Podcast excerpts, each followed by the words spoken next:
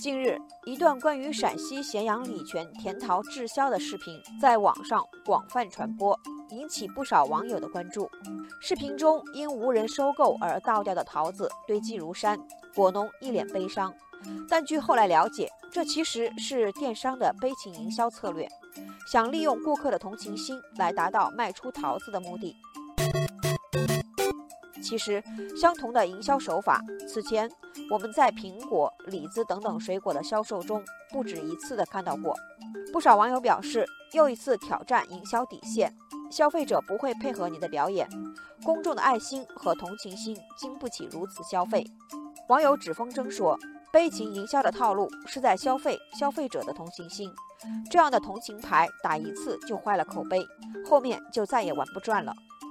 网友任和平还说，电商将销售与爱心捆绑，内容真真假假，难免破坏市场公平竞争环境，最终受损的还是农民利益。不过，网友茶色玻璃杯说，营销手段没有好坏，重要的不是手段，而是产品。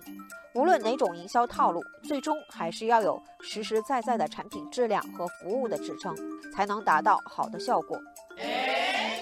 但是在网友青苔点点看来，事情并不是这么简单。他认为，这样的悲情营销其实应该算是一种虚假宣传，应该严厉打击，因为这是在破坏电商行业最重要的信任根基。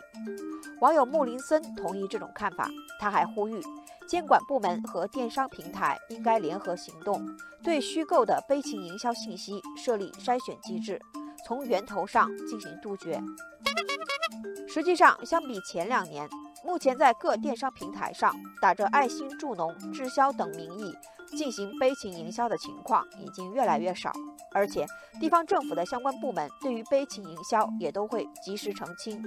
网友星空说：“这是因为大家都已经意识到，无论是对于电商平台，还是辛苦的果农们，通过假故事获得的销路不会持久，利用公众的同情心，最终只会适得其反。”网友山高路远也说：“成也萧何，败也萧何。与其贩卖悲情、套路人心，不如尊重消费者、尊重市场，真诚促销。”